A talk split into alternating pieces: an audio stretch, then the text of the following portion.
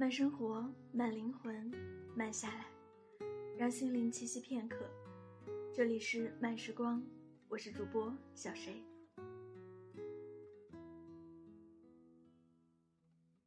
今天有一个小学妹发信息给我说：“学姐，刚上大学，我特别自卑，周围的同学都好厉害，他们家都是大城市的，都比我这样一个小城镇的人知道的多。”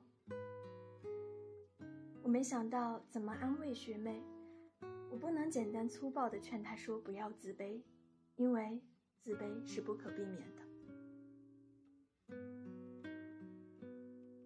我也是一个容易自卑的人，不管从外貌还是学历还是见识能力，我常常陷入和他人的比较里，觉得自己渺小平庸。比如大三来到北京参加舞蹈特训。班里的同学不是留学海归，就是医学博士，要不就是比我小两岁，已经从清华毕业了，要不就是比我大一岁，北大研究生都毕业了，还有一个比我小两岁，竟然和我同一个年级，还有一个女孩未成年就已经大二了，新学期将要出国交换。我为什么这么强调年龄？是觉得他们花了比我少那么多的时间，却和我在做一样的事情，但是却比我做的要好得多。连我的老师也是超级厉害。老师是哈萨克斯坦人，他从哈萨克斯坦顶级大学毕业，拿着最高等的奖学金来到中国留学。他修国际关系，会讲五国语言，因为爱上舞蹈，凭一己之力在北京开了舞蹈文化公司。连助教老师也是超级厉害，是宇宙中心五道口周围大学里的研究生和留学生。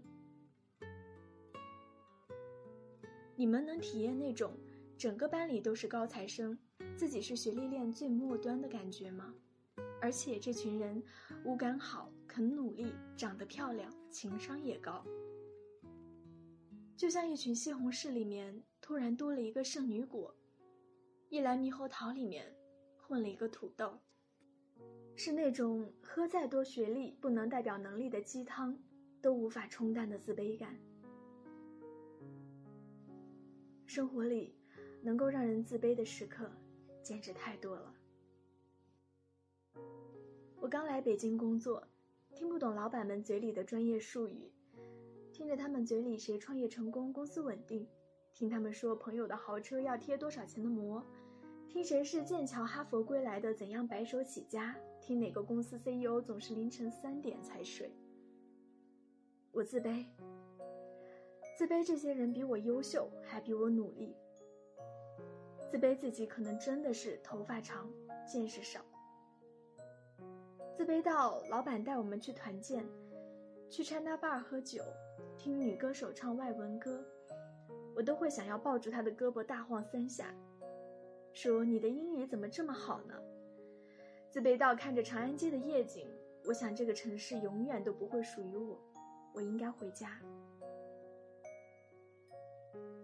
后来因为写文遇到一群很厉害的作者，看他们的文章刷爆微博和朋友圈，看他们的书被改编成电视电影，我仍然自卑，自卑自己的洞察力还不够，写不出什么深刻的好文章。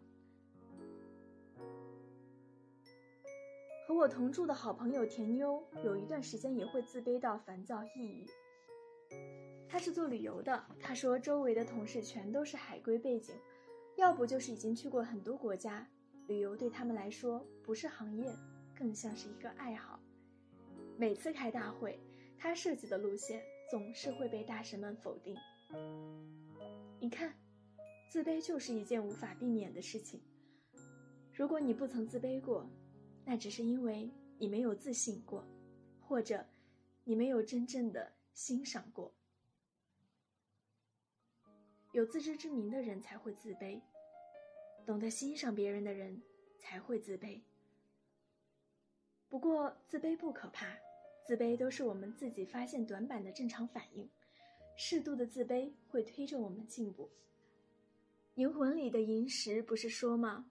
人就是要以自卑为跳板。才能跳得更高。我们要感谢我们自己的自卑，自卑有时候是一种动力。如果甜妞不曾自卑过，那她每晚就不会捧着旅游工具书看个不停，也不会现在能够独自一人扛起部门大旗。